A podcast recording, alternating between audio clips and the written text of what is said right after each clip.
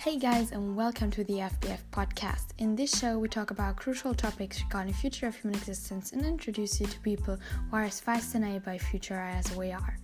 And today, we still talk about currencies, about cryptocurrencies, because I think it is a central question of 21st century and um, also a question that I want to discuss today. If we will have in future one currency, or if we will stick to our system with many currencies, or if we even have um, more currencies than we have today. So, um, um, this is a driving force of globalization, the answer to the question. And um, yeah, today we will look at a thesis where someone states that um, we will have not one currency that everyone uses, but millions of different currencies. Why would this be of advantage? Isn't it paradox? When we look at a globalized world that we will have many many currencies actually it isn't. And in a very short episode today i will explain why.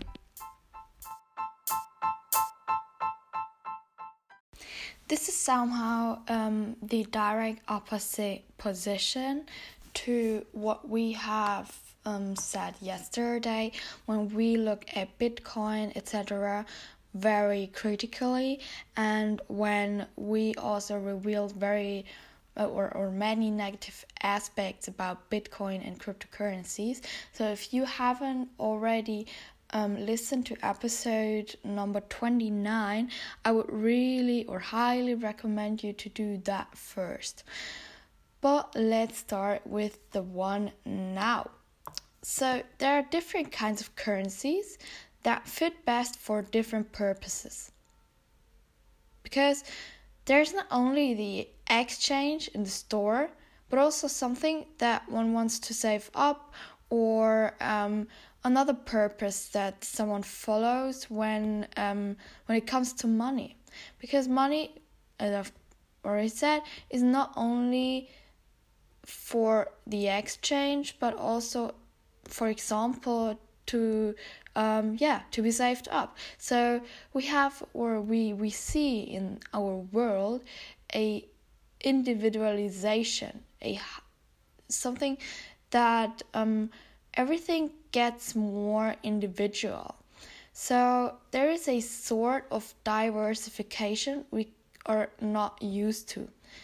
And um, everything in this new financial system that they are like describing here is done via phone. So you could pay on the one hand with uh, Starbucks bucks um, via phone, but um, on the other hand, you could transfer money um, in another currency on phone from one bank to another.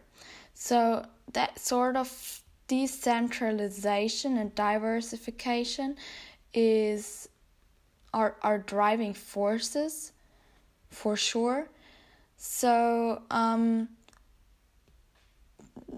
our cell phone allows us to or allows the the entire idea of many cryptocurrencies to be not a problem in um, in in the way we would carry it out. So um, in the application and the realization, this would not be a problem with our modern technologies. So um, in the in the, in the paper I've read.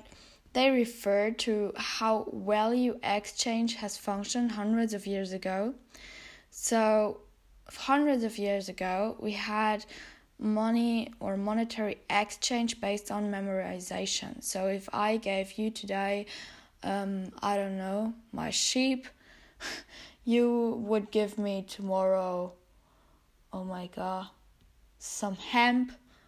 I'm not sure if this makes sense, but um, you would base the entire thing on memorization. This could not be scalable because somehow human memory is limited. So um, we needed a intermediary in order to connect global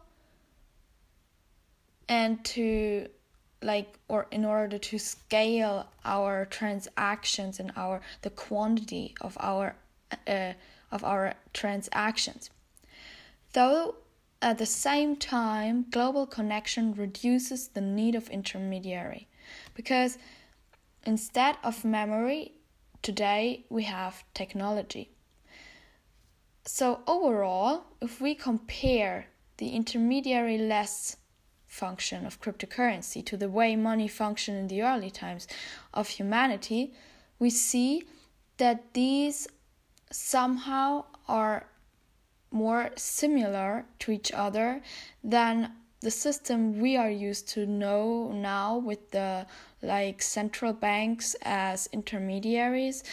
Um, this is something that humanity has invented because it had not the, the, the, the means of technology. There was no other way because you would need an intermediary in order to memorize. So, or in order to not having to memorize. But yeah, today we have blockchain, we have um, informational um, age, and um, we could predict that the um, central banks, as we know them, could extinct in some years within the next I don't know 10 years. It could be or that yeah, it could be that central banks as we know them extinct and um, that the entire system collapses the entire financial system actually this this is what they predict in the paper here and they also criticize the dogmatic praise of paper money um yeah understandably. Or um they they also um state out that um one size does not fit to all. So um for example um they they are are mentioning here the euro as failed currency um, in terms of equality.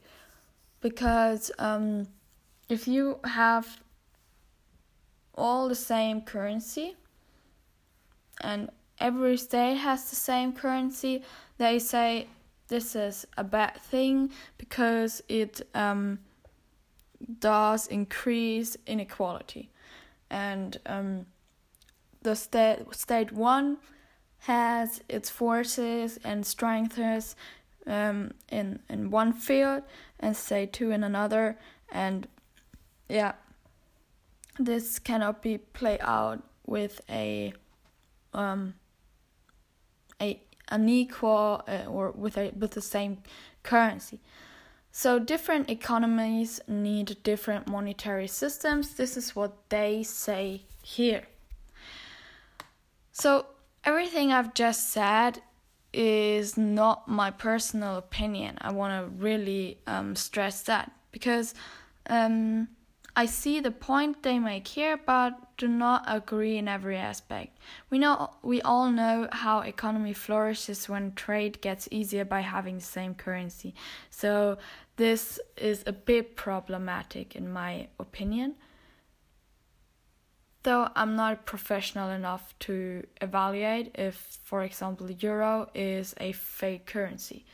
If this is the case, you could easily um, assume or you, you could easily make the assumption that um, yeah it would be better to have many currencies. But i wanted to share that perspective with you so that we could discuss um, further and um, deeper if that perspective or the one I have presented in the last episode is the right one.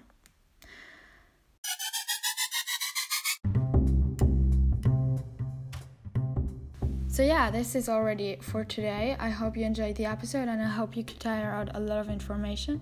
Um, of today's episode was a very short one because it was only a presentation of one perspective, but um, I wouldn't have wanted be, I wouldn't uh, wanted to uh, be done in one episode, so I um, yeah sort of um, divided the entire topic into two perspectives, into um, those that I've presented yesterday and today. So, um, yeah, I would really be interested in what you think about the entire thing. And if you are more into the topic, sort of um, like involved in Bitcoin or something, so we could get in touch and you could tell me what your opinion about the entire thing is and why you are convinced or not convinced about, um, yeah, Bitcoin, cryptocurrencies, etc. So we will end the cryptocurrency part here and um, sort of in the next episodes jump to um, the yeah future of banks. So first of all we discussed in the last three episodes the future of currencies. Um, and in the next two or three episodes we will talk about future of banks. So stay tuned and um, yeah we will hear each other tomorrow